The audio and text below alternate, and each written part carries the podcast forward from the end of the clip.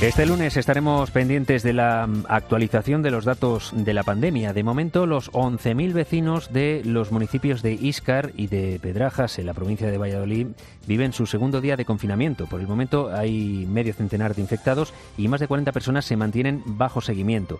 En este programa acaba de estar Alfonso Romo, que es el alcalde de Pedrajas. Reconoce que allí algunos vecinos se han confiado había conductas y yo veía conductas en, los vecinos de Pedrajas, en otras localidades, porque también hemos oído por otras localidades, de que bueno, que era verano, que si el bicho con el calor iba a ralentizarse y, y bueno, pues venga, vamos a aprovechar, aunque no hayan fiestas, eh, en los pueblos hemos suspendido las fiestas, pero bueno, aún así, pues vamos a reunirnos como todos los años en una comida o los familiares.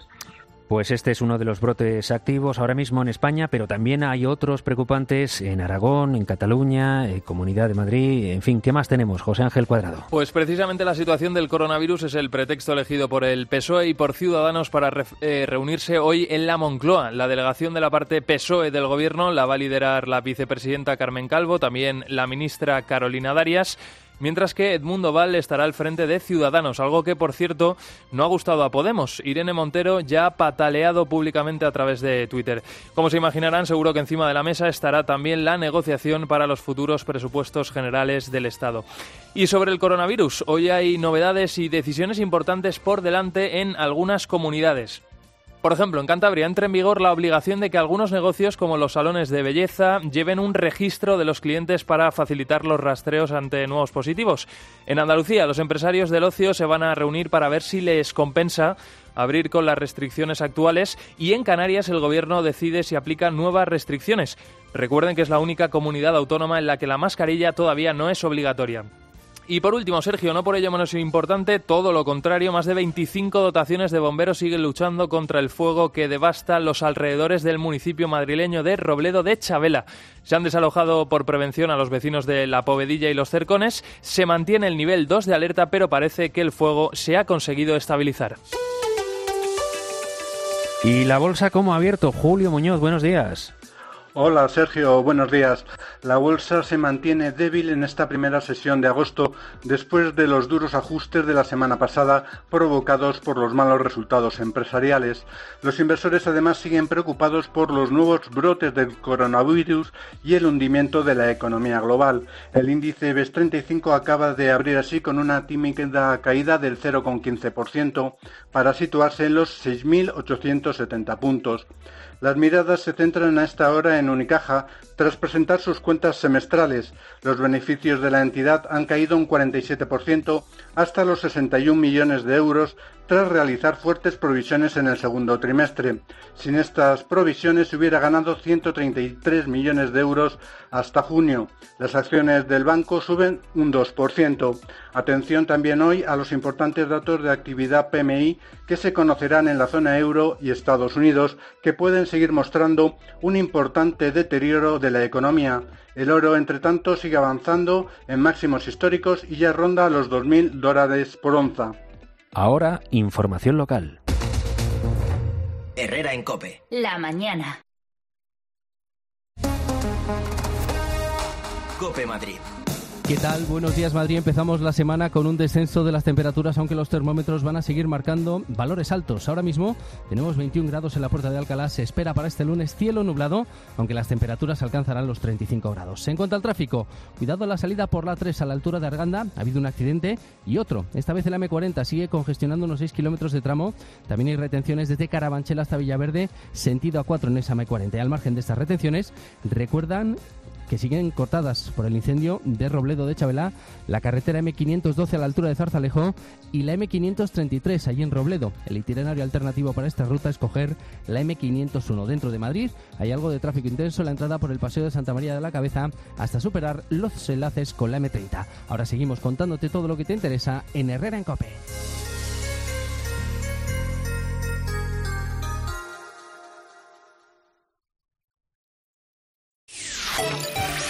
Herrera en Cope. Estar informado.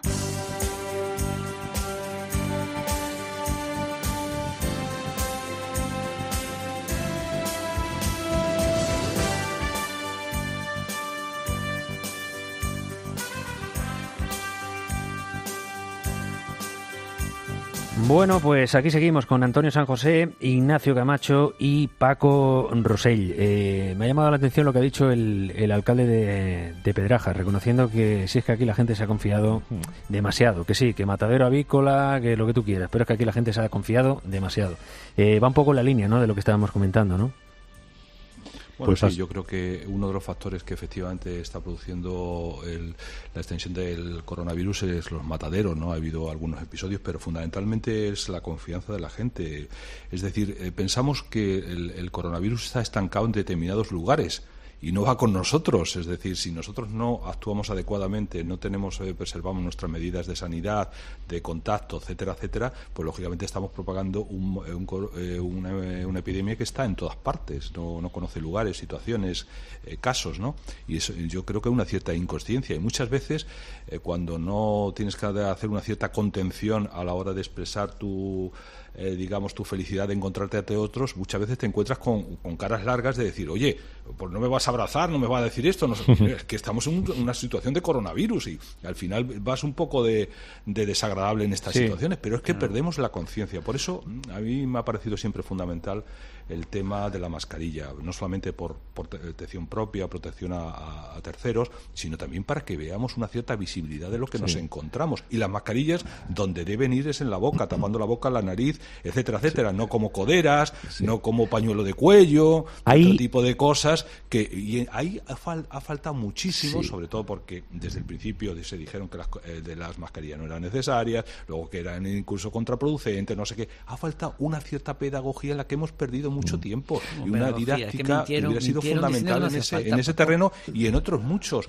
Eh, claro, incluso el otro día alguien contaba la anécdota absolutamente, vamos, supongo que será ya fabulación por porque estamos en la época de alguno que decía, hombre, ya si llevo mascarilla no es necesario que me lave continuamente las manos, que ver una cosa con la otra. es, una cosa, bastante peregrina, La gente está deseando de no lavarse. Que la tenemos, que la tenemos aquí, es decir, y participa allá donde nos movamos y que pensar que porque nos vayamos de vacaciones el coronavirus no nos lo vamos a encontrar, no lo vamos a propagar. El, coronavirus no se va, el coronavirus no se va de vacaciones. La gran pregunta y hoy la formulaba también eh, Ignacio en su columna de ABC, es decir, ¿qué hemos aprendido de todo esto?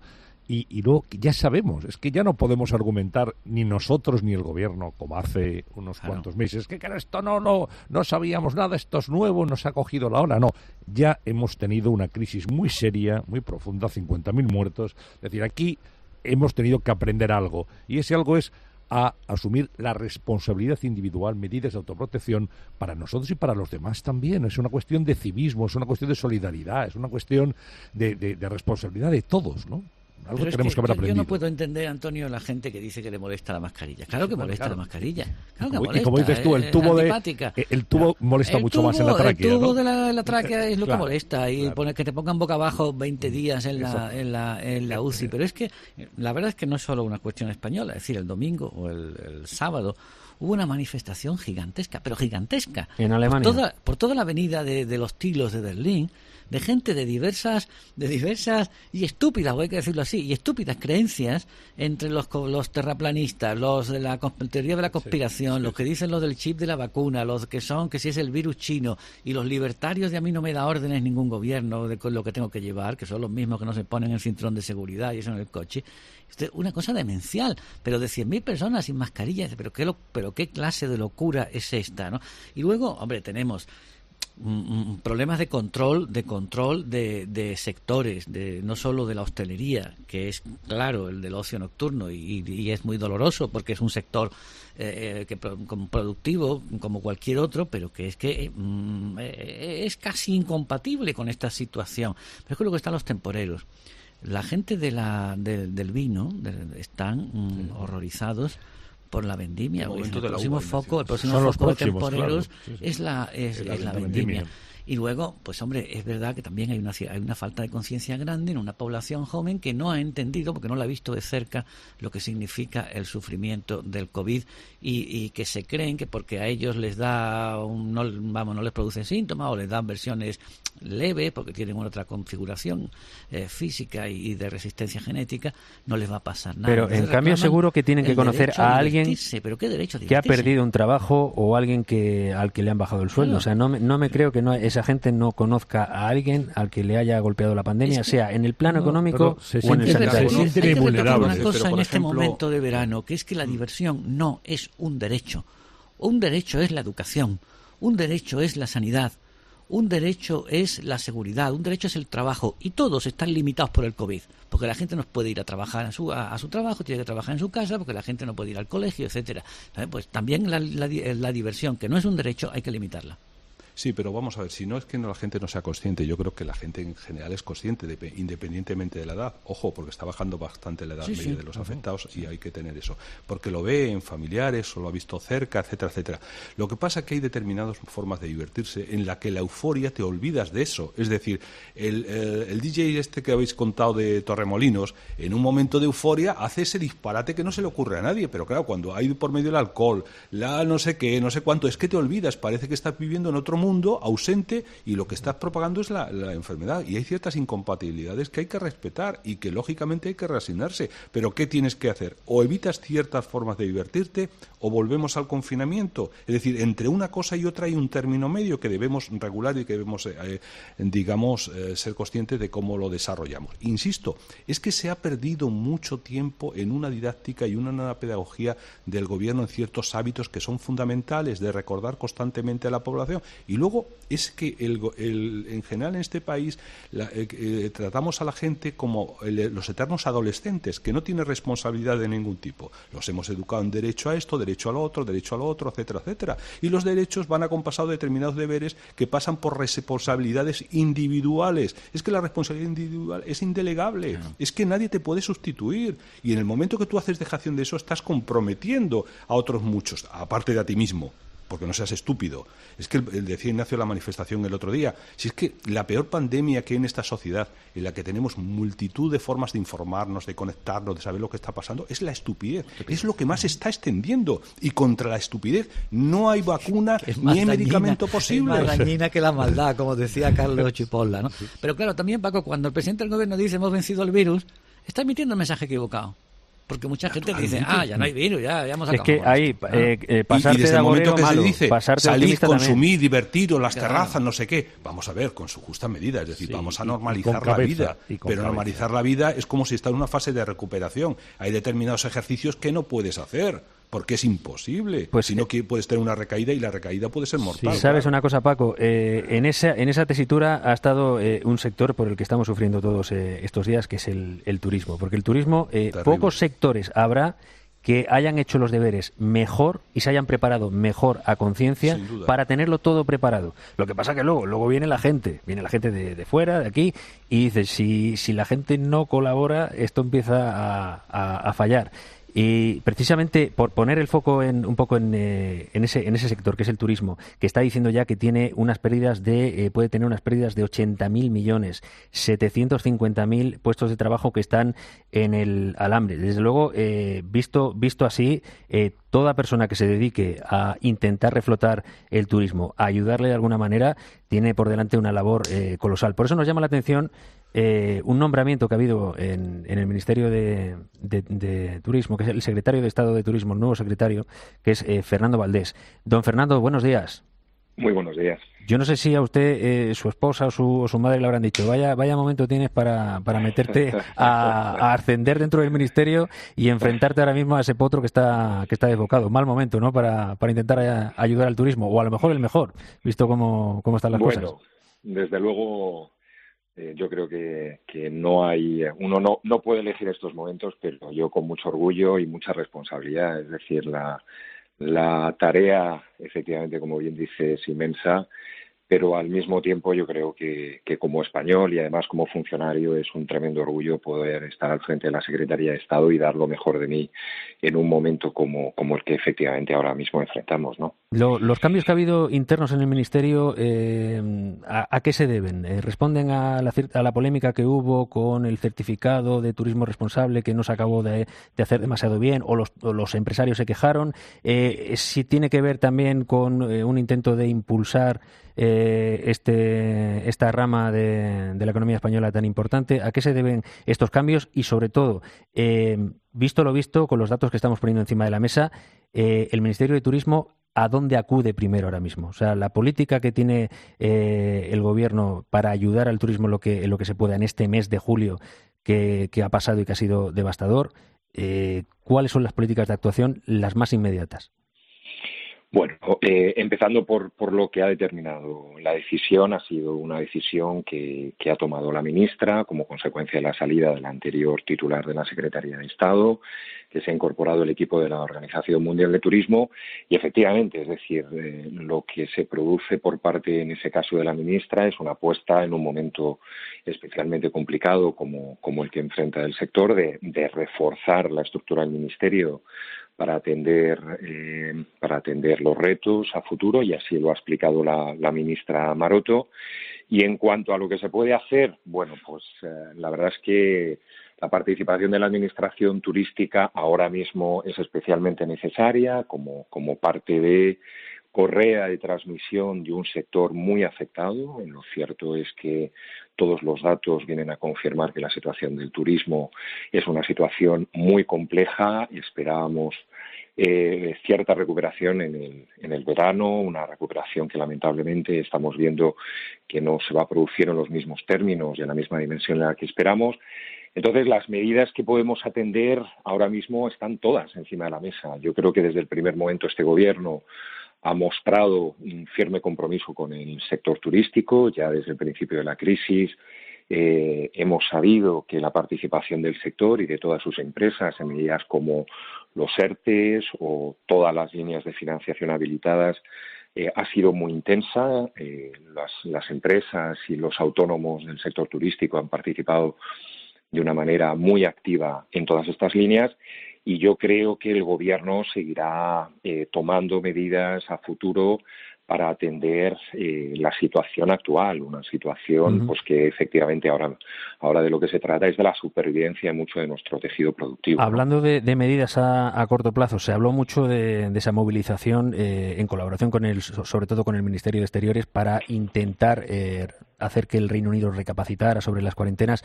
esa vía se da, se da por imposible ahora mismo. nos declaramos impotentes o incapaces de presionar a los países que nos están imponiendo cuarentenas o recomendaciones negativas para, para que levanten ese, ese veto que nos está haciendo tantísimo daño? No, no, en absoluto. Ahora mismo todas las, las vías están abiertas y muy especialmente, y usted ha citado uno de los casos con los que, nos han impuesto medidas o regímenes de, de cuarentena y eh, se están manteniendo negociaciones a todos los niveles, desde las autoridades sanitarias, a nuestro nivel, desde el propio Ministerio de Industria, Comercio y Turismo, desde Asuntos Exteriores, para que se reevalúe la situación en la que el Reino Unido, eh, bueno, pues decidió eh, hace unos días colocar a España, tanto en materia de cuarentena como en materia de travel advice, y eh, nosotros esperamos que efectivamente eso se pueda, se pueda lograr ya no tanto en cuanto a cuál es la situación, porque aquí todos los estados, obviamente, y como no podía ser de otra forma, tenemos nuestras políticas de cautela, tenemos eh, decisiones para proteger a nuestros propios eh, conciudadanos, pero lo cierto es que el abordaje que estamos solicitando el Reino Unido es el que están teniendo otros países de la Unión Europea, es decir, un abordaje mucho más quirúrgico en donde la cuarentena no se establezca para el conjunto del territorio nacional, sino que se determine en función de la afectación y del índice acumulado de la, de la infección en determinadas regiones, porque nosotros, y en lo concreto al turismo, tenemos unos destinos turísticos eh, que no solo, y les estaba escuchando, han hecho un gran esfuerzo por incorporar esas guías y protocolos de seguridad, sino que ahora mismo presentan índices acumulados de, de la infección muy por debajo eh, del Reino Unido y esto se tiene que tener en cuenta porque la nueva normalidad va de eso, la nueva normalidad va de, poder convivir con la, con la enfermedad, pero manteniendo los flujos turísticos, eso sí, siempre desde un principio de responsabilidad individual, de protección, que es lo que estamos intentando trasladar desde las autoridades españolas. El, gobierno, a través del propio presidente del gobierno y de la, de la ministra de, Hacienda, eh, han intentado en las últimas horas eh, vender optimismo, eh, quitando hierro en la medida de lo posible a esa foto del PIB que salió el otro día tremenda, con esa caída del 18,5%, diciendo que eso era una foto del pasado, de finales de junio, y que ya estamos en la recuperación. el turismo, ciertamente, es un sector que necesita vender de, de turismo. O sea, yo entiendo que el turismo, entre un gobierno que sea muy agorero diciendo esto es un desastre, no lo vamos a remontar, y otro que sea optimista, prefiere el optimista. Pero a lo mejor no se ha pecado demasiado de optimismo diciendo que ya estamos en la recuperación cuando hay un sector como el turismo que precisamente después de esa foto, no antes, después de esa foto se ha llevado el gran varapalo que es eh, el que estamos ahora intentando gestionar a ver cómo, cómo lo sacamos adelante. Bueno, yo creo que todos lo que estamos ahora mismo es muy vigilantes, es decir, se hace un seguimiento prácticamente diario de cuál es la situación y evolución de todos los sectores. Confirmamos, como no podía ser de otra manera, que hay sectores que van a salir mucho después de la situación eh, provocada por el COVID. Los hay, lo estamos viendo, sectores donde ya se está activando la, actividad o se están empezando a incorporar, no solo eh, se están saliendo trabajadores de los ERTE, sino que se está empezando a incrementar la, la actividad de una manera muy significativa, como puede ser la construcción o en algunos segmentos del comercio, pero también estamos muy vigilantes de otros sectores que va, les va a costar mucho salir de una situación como la actual. Y efectivamente en, el, en, ese, entre esos sectores se encuentra el turismo, porque el turismo se ve muy afectado de un elemento eh, profundamente subjetivo, pero que acaba de determinar la decisión del consumidor y es la percepción del miedo, ¿no? Y yo creo que, que aquí sí tenemos que actuar todos con responsabilidad, sabiendo que no podemos prescindir del turismo, que el turismo poco a poco se va a ir reactivando con las máximas medidas y garantías de seguridad por parte de la industria, y esto es importante destacarlo, es decir, la industria en este país que ha demostrado durante años su compromiso y excelencia, no solo con la aportación de, con su aportación al PIB, sino también como sector estratégico, han hecho un esfuerzo de adaptación inequívoco eh, en cuanto a infraestructuras, en cuanto a inversiones para poder dar eh, o prestar ese servicio con las máximas Está Claro. Por eso precisamente es tan, tan doloroso el, palo tan grande que se han, que se han llevado. Hay un eh, hay tertulianos que quieren hacerle preguntas, de hecho todos. vamos a empezar por Paco Rosell. Sí, bueno, en primer lugar, Sergio, si me permite, les voy a felicitar al nuevo secretario de Estado y desearle mucha suerte porque la verdad es que el toro que tiene en la plaza es complicado de, lidiar dice, por un lado, que dice que has insistido en, el compromiso del gobierno, pero bueno, el compromiso como en el, valor al soldado se le supone. Otra cosa es que esté acertando. Y ahí va mi pregunta, es decir, ¿no está el gobierno, no ha lanzado mensajes muy equívocos que han sido muy perniciosos en cuanto en su momento la reapertura de fronteras, ahora la mala gestión eh, con el Reino Unido y el efecto contagio que ha tenido en otras eh, en otros países y por, tanto vamos a tener una temporada turística que podamos vamos a dar por eh, casi prácticamente por perdida no sé qué se puede hacer en ese terreno. Y a mí lo que me choca por ejemplo que a diferencia de otros países como que han sufrido de forma dramática el coronavirus por ejemplo Italia sin embargo no está siendo penalizada de imagen como lo está siendo España después de las declaraciones que hizo el, señor Simón el, otro día. ¿Cree cuál me gustaría evaluar la situación actual y sobre todo si esto puede tener una repercusión en la marca España futuro, en un momento en un mercado muy competitivo como es el como es el turismo, en el que lógicamente nosotros nos hemos beneficiado en otras situaciones pues de conflictos, de problemas en otros destinos turísticos. ¿Ese impacto a la marca cree que es resarcible o no? Sí, sí lo creo sí, sí lo creo. Es decir, las capacidades eh, de, nuestro sector, desde luego, sí nos permiten anticipar que aunque la situación no es la que esperamos, desde luego, y, la que eh, a lo largo de la cadena, tanto hoteleros como agencias de viaje, les gustaría estar enfrentando un, un verano de 2020 muy diferente, yo creo que si es resarcible, tenemos que entender, y es verdad que estamos eh, la, en concreto la Secretaría de Estado del Turismo, a través de su red de oficinas en el exterior, muy atentos sobre cuáles son los movimientos de flujos que se están produciendo. Eh, lo cierto es que esta situación eh, está penalizando sobre todo al mercado emisor. Yo creo que es que ya lo anticipaba el secretario general de la Organización Mundial de Turismo, es que el turismo se va a ver afectado en todos sus destinos y vamos a perder aproximadamente entre el 60 y el 80%, el otro día así lo decía el secretario general, que va a afectar a todos los flujos. Entonces, de nuevo, insisto, mucha cautela porque efectivamente tenemos que estar muy atentos en no perder eh, esa posición de competitividad y se nos ha reconocido internacionalmente a lo largo de los años y cuando se produzcan esos movimientos intensificar nuestras labores pero también y recuperando parte de, su pregunta eh, yo creo que yo creo que lo mejor que podemos ofrecer al sector turístico ahora mismo es la coherencia es compartir el, mensaje un mensaje de cuál es la situación en España. Nosotros eh, tenemos que trasladar, y así lo estamos haciendo con nuestros eh, socios, con, con, esos mercados emisores, con sus autoridades sanitarias, que son al fin y al cabo quienes toman esas decisiones, estamos trasladando que la situación en España es de eh, es un escenario de control donde se producen rebrotes, pero en absoluto esto puede afectar o paralizar eh, los flujos turísticos. Le pregunta también Ignacio Camacho. Eh, buenos días, don Fernando. Me, sumo a, la enhorabuena y al deseo de suerte de mi, colega Rosel. además, es usted una rara avis en, la administración, porque ha estado usted de los pocos supervivientes que han estado en una administración del Partido Popular y en la del Partido Socialista, lo cual entiendo que habla bien de su, de su, de su talante y de su competencia.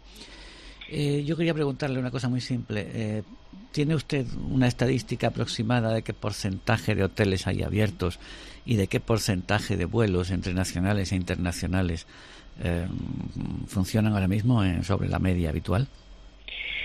Pues sobre la, primera, los primeros de los indicadores, lo cierto es que ahora mismo el, sector hotelero alojativo y en concreto el hotelero es uno de los más afectados.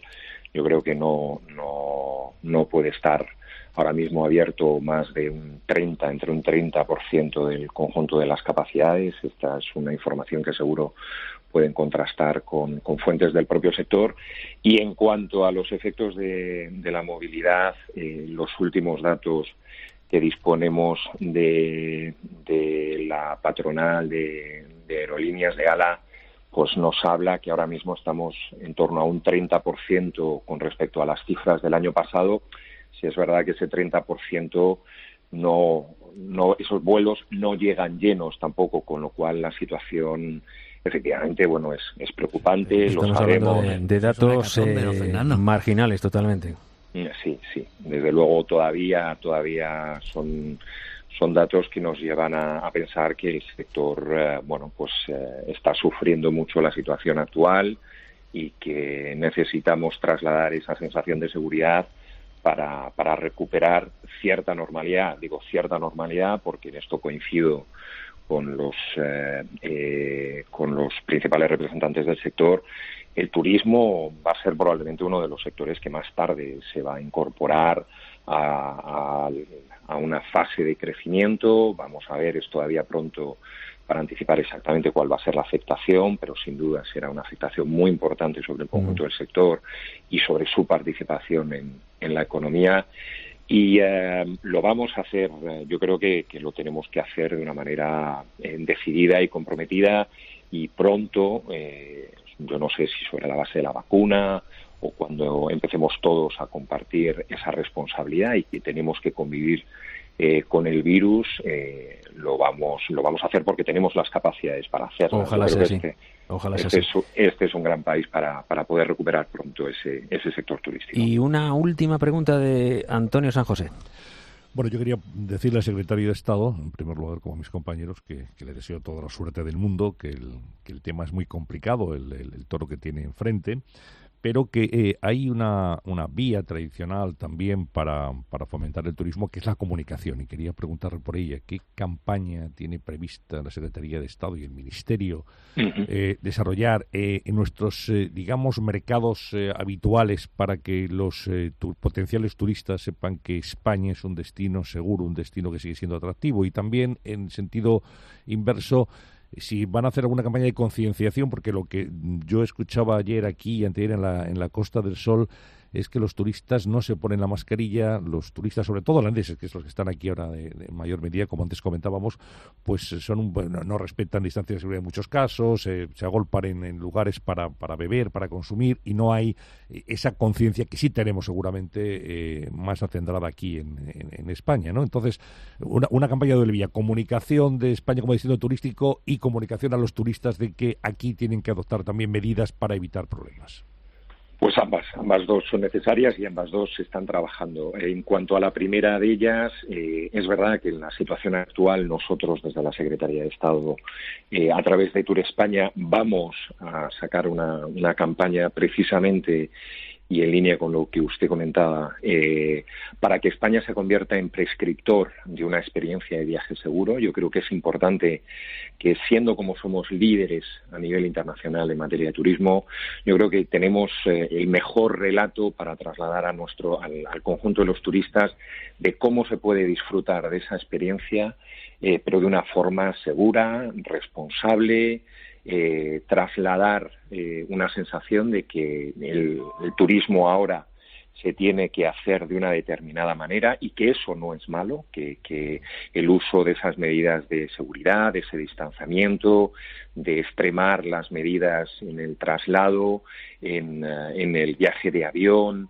eh, o cuando uno disfruta de la hostelería, de nuestra tan rica hostelería, mm, siempre eso eh, se va a tener que entender como, como, algo no negativo, sino como la nueva forma de, apreciar esa experiencia turística. En cuanto a lo segundo, eh, bueno, yo creo que lo trasladó el, el otro día el presidente del gobierno en esa conferencia de presidentes, que sin duda nos, nos ayudó al sector turístico para trasladar esa sensación de unidad por parte del conjunto de administraciones y ahí se dijo que tenemos que extremar efectivamente las, medidas y las cautelas para que quienes vengan a visitar, eh, bueno, pues atiendan esas medidas que ejemplarmente la población española está, está adoptando, con lo cual ahí también hay una parte, eh, obviamente, de, por parte de las, de las administraciones autonómicas de dar cumplimiento a todas esas medidas. Está claro, hay medidas de seguridad porque somos un, un país seguro, precisamente por eso, ese es el, el mensaje. Pues eh, muchos deberes por delante en, en todos los sentidos, así que nada, lo que le hemos dicho, le deseamos toda la suerte del mundo a usted, al resto de miembros del, del Ministerio de Turismo, también al Gobierno, porque eh, si el Gobierno lo hace bien, nos beneficiamos todos. Y, nada, sobre todo que, dentro de unos meses podamos ver un poquito de luz al final del túnel. Fernando Valdés, secretario de Estado de, de Turismo, gracias por atender la llamada de COPE. Muchísimas gracias. Muy buenos días. Son las 9 y 34, ahora comentamos la jugada, pero primero un descansito de nada. Herrera en Cope. Estar informado. Escuchas Cope en Internet, TDT, Onda Media, FM y dispositivos móviles.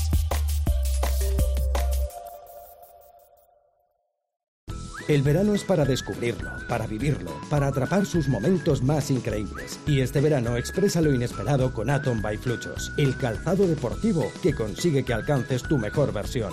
Descubre su nueva colección, colorido, diseño, comodidad y acción. Libera tus límites con Atom by Fluchos, comodidad absoluta. Hay cosas que te llenan de energía. El verano, las vacaciones y los 150 euros que te da Repsol al contratar la luz y el gas. Pásate ya y acumula descuentos para tus compras al pagar tus repostajes con Wilet.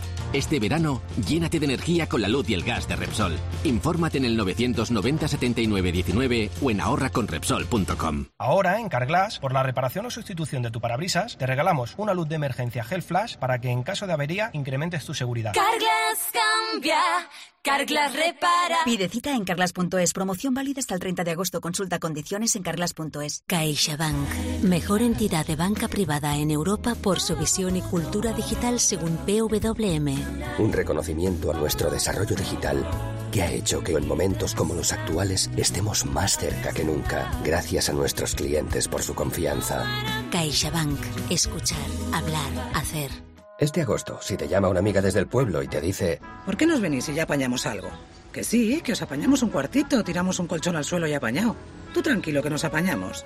¿No ves que nosotros somos muy apañados? Quizás lo que te está queriendo decir es que vayas, que os vais a apañar. Porque este agosto toca pensar más que nunca en los demás Sorteo de agosto de Lotería Nacional con más premios para llegar a más gente. Sí, este 8 de agosto, 105 millones en premios. Loterías te recuerda que juegues con responsabilidad y solo si eres mayor de edad. Llega al afilador, tu momento del día. Bebe el mejor licor en buena compañía. Es el sabor del orujo venido de Galicia. Esta es su melodía. En crema o licor. Si quieres sabor, licores el afilador. ¿Quieres un coche que te ayude a aparcar sin poner las manos en el volante? Pues existen, ¿eh? Y hay varios. ¿Quieres un seguro que siempre te ayude? Bueno, en este caso, solo hay uno. Línea Directa te ofrece ahora un seguro de coche que puedes pagar mes a mes y desde solo 14 euros al mes. Línea Directa te ayuda. 917-700-700. 917-700-700. O consulta condiciones en lineadirecta.com. Este verano no poder irte de safari a Kenia. Pero sí podrás aprovecharte de los descuentos más salvajes de Ocasión Plus. Más de 1.500 coches con descuento y ahorro de hasta 6.000 euros. Solo hasta fin de mes. Ocasión Plus. Número uno calidad-precio. Ocasión Plus. Localiza tu centro más cercano en ocasiónplus.com. 17 centros a tu servicio. 7 centros en Madrid y 10 en toda España. Mes tras mes, desde hace 14 años, Alquiler Seguro ha pagado puntualmente las rentas el día 5 de cada mes. Y ahora, más que nunca, seguimos haciéndolo como el primer día. Estamos orgullosos de ser la única empresa que garantiza, pase lo que pase, el cobro puntual de las rentas el día 5 de cada mes. Llama ahora al 902 37 57 77 o entra en alquilerseguro.es. Alquiler Seguro, protección a propietarios. En Bricomart, la creación de un entorno seguro es nuestro principal compromiso y por ello nuestros almacenes han sido reconocidos oficialmente con el certificado de área segura. Extremamos las medidas de protección e higiene cumpliendo estrictos protocolos sanitarios y mostrando un especial interés por la salud de clientes, proveedores y empleados. Es momento de que construyamos juntos. Te esperamos. Bricomart.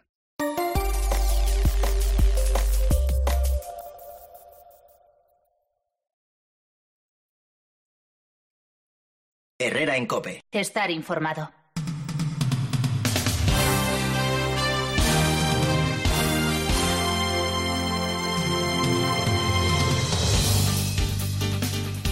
Bueno, pues faltan 20 minutos para las 10 de la mañana, una hora menos en Canarias. Seguimos con Antonio San José, Ignacio Camacho, eh, Paco Rosell. No sé si queréis eh, aportar eh, algo más que os sugiera la conversación que hemos tenido con el nuevo secretario de Estado de, Turismo o paso directamente a preguntaros por esa por esa reunión que va, va, a haber hoy entre entre gobierno y ciudadanos esa manera de escenificar que Ciudadanos es un partido que, ha pasado el Rubicón, que es un partido que con este sí se puede dialogar y vamos a ver qué pasa con, con, el resto, con el, con el Partido Popular de cara a los presupuestos generales del Estado. No sé, no sé qué, os motiva más. Hombre, mm, una cosa que me gustaría anotar simplemente sobre, sobre la Secretaría de Estado de Turismo y es que la llegada del señor Valdés se produce después de un auténtico descalzaperro que ha habido en la Secretaría de Estado. Es decir, aquello era un desastre, ha habido un lío monumental y al final pues el Ministerio ha tenido que cortar por lo sano, traerse a un profesional más o menos contrastado porque la anterior Secretaría de Estado mm, parece que la gestión era un auténtico escándalo sobre lo de, eh, aparte de lo del lío de los sellos de, calidad y de seguridad, que ha sido una otra, como diría el chiquito la calzada un filtro. Y sobre Ciudadanos, simplemente decir que yo creo que hace bien en explorar esa vía, tanto ellos como el gobierno, pero que tengo la impresión de que los van a utilizar para darle celos a, a RC, a Esquerra. Aunque con las elecciones catalanas por medio y la imprevisibilidad del separatismo, a mí no me parece mal que el gobierno se abra una, una puerta alternativa mm. Mm, por la vía moderada. Pero insisto, yo creo que la opción A sigue siendo el bloque de investidura, el bloque, el bloque Sánchez-Stein. Sí, yo creo que efectivamente la opción es A y el gobierno se está cubriendo con esta opción de, de Ciudadanos que es un poco es decir, la Esquerra, ahí está Ciudadanos, pactamos con ellos, ¿no? Lo que pasa es que en este, en este proceso hay cosas bastante sorprendentes, ¿no? Veo a Irene Montero que está expresa su berrinche porque se reúne a Ciudadanos con, con el Partido Socialista.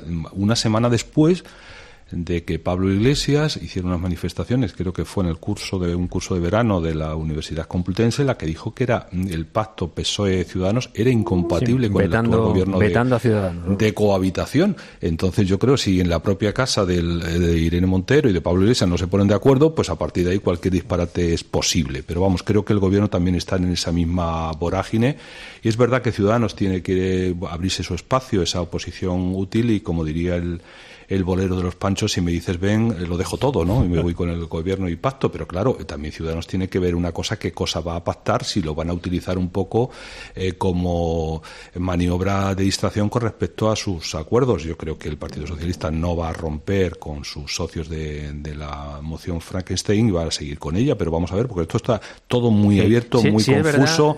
Incluso vamos a ver también porque el, el panorama de septiembre con un proceso abierto en Cataluña, que vamos a ver si hay elecciones no hay elecciones, pero ruido seguro que va a haber, eso está garantizado.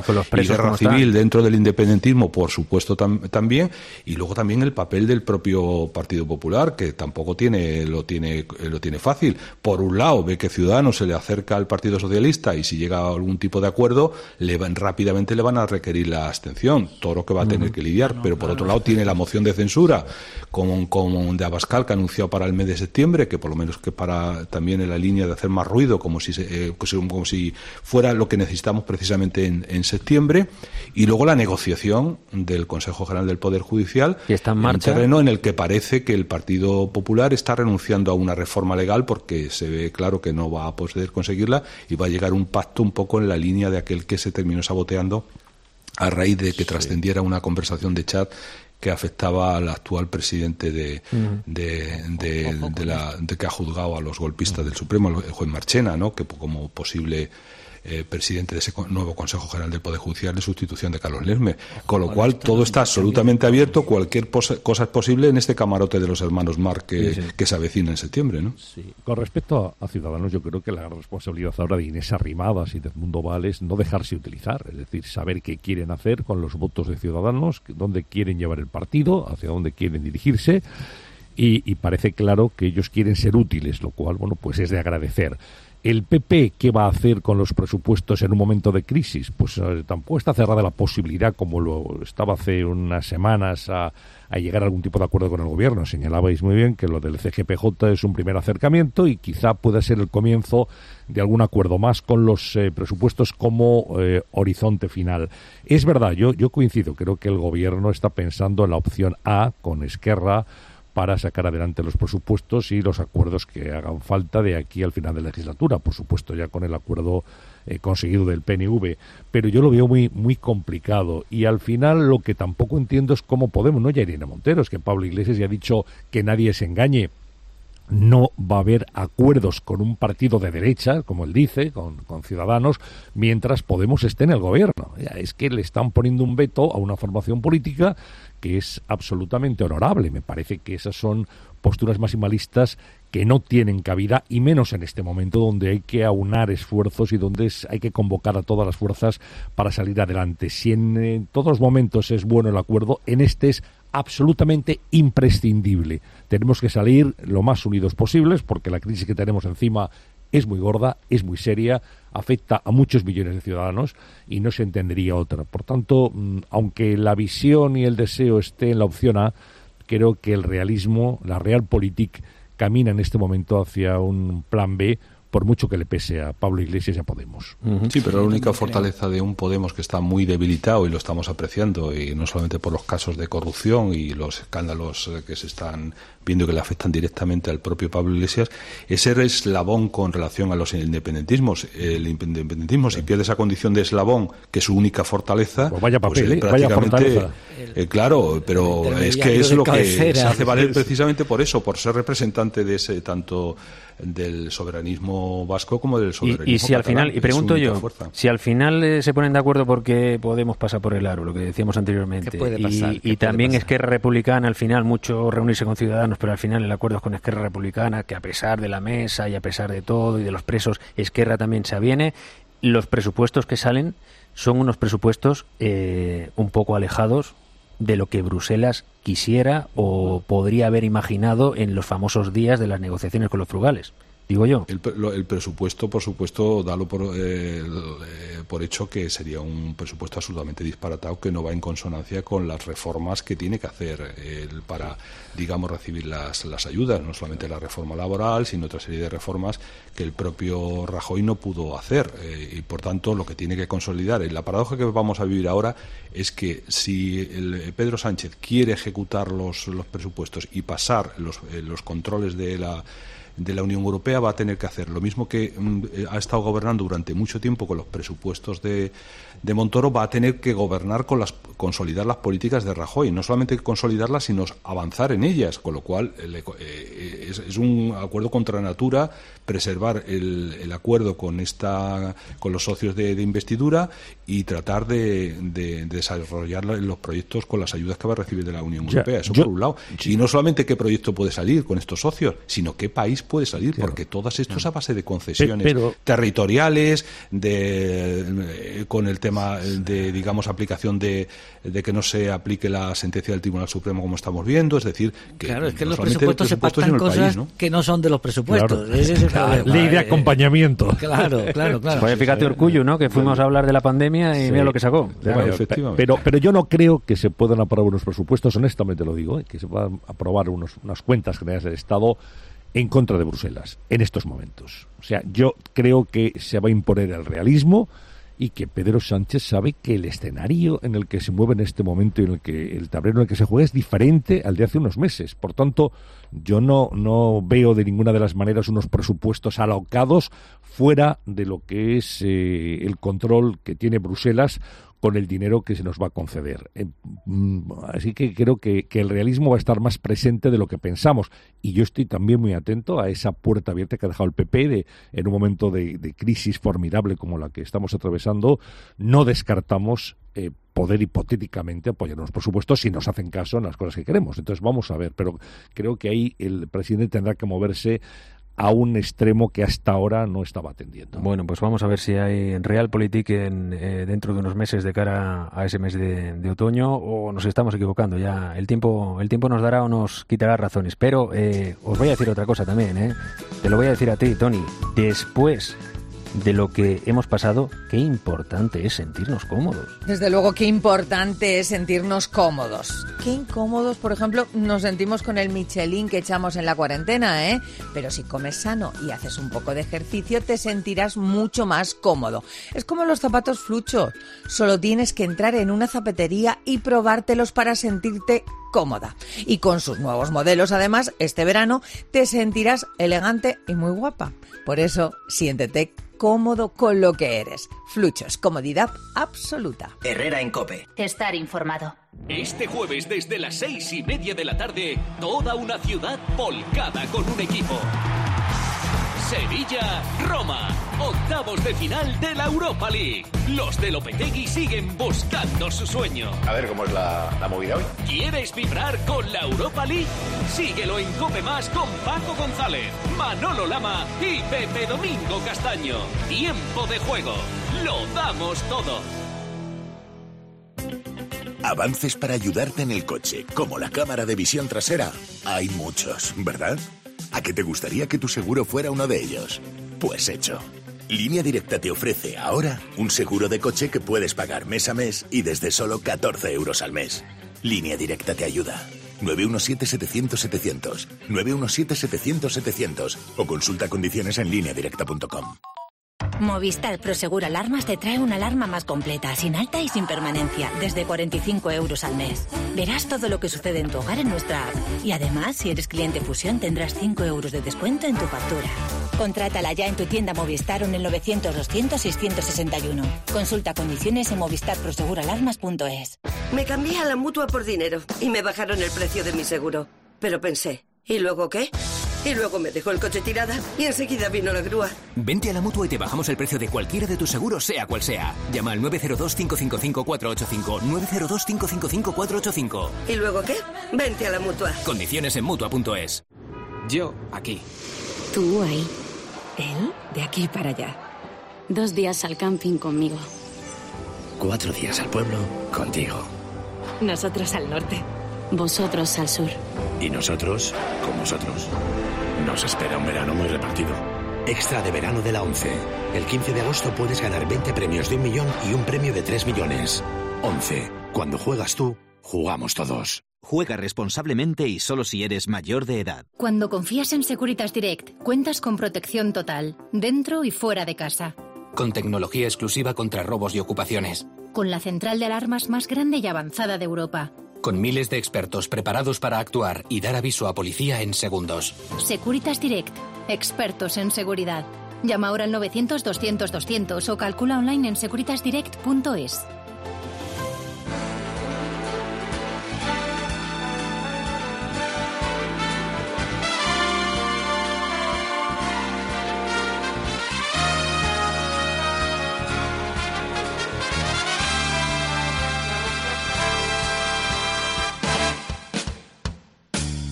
Pero, pero, pero bueno. Agustín Bravo. Pero bueno, mi ídolo. Sergio, Sergio, eres un mito. Yo te sigo, sigo tu trayectoria. Mi trayectoria desde hace cuántos años, 40 años de bendita solución, de bendita profesión, ¿no? Y estás a las 6 de la mañana tan fresco que es que de verdad, es que eres envidiable. Tú no sabes la de café que gastamos aquí, no ganamos para cafeses. Qué grande. Enhorabuena, Sergio. Qué, grande. Oye, Ignacio, Ignacio, se sabe que es agosto cuando Agustín Bravo se hace cargo del tramo de 10 a 12. Va a ser, va a ser eso, va a ser eso. Queréis darme moral y os lo agradezco, lo acepto totalmente. Aquí está hecho un brazo de mar, doy fe, porque estoy a su lado en este momento. Y Antonio está aquí junto a mí. Estamos aquí con los micrófonos que los hemos encapsulado, ¿verdad? Sí, sí, con este papel. Sí, sí hacéis bien, hacéis bien. Sistema maravilloso. Y lo que sí me quiero saludaros a todos y daros un abrazo enorme porque lo estáis bordando. Bueno, pues fíjate, tú no, que además vienes... Agustín sabe cómo pasar el verano, porque donde se ha ido no está mal. Sí, amigo, sí, no, se va a la ponia, no, no. Torpes de, de, de todo no somos. Fíjate Hay tú. que saber, hay que saber. Pues nada, que me alegro mucho que, que empieces este, este mes de agosto. Tú sabes que eh, jo- nos vamos a cruzar porque eh, Barbosa Soluciones Radiofónicas termina hoy su, su misión eh, de esta, esta condena de tres semanas y un día que me condena, condena muy, Y un día. muy gratificante eh, de, de estar pendiente de, del negocio, de levantar la persona cada día. Y mañana ya estará Pilar García Muñiz, así que eh, la escucharé a ella y te escucharé a ti. Por ejemplo, hoy, ¿qué, qué tenemos por ahí, Agustín? Pues mira, un poco de todo. Como vamos a iniciar las vacaciones eh, oficiales, por decir de algún modo, en un año tan extraño, lo que vamos a hacer es hablar de España, España, España y España. Vamos a hacer que los españoles salgan eh, fuera de casa un poquito con todas las precauciones porque esto no puede parar. El dinero, el poco que queda, tiene que circular. Está claro, está clarísimo.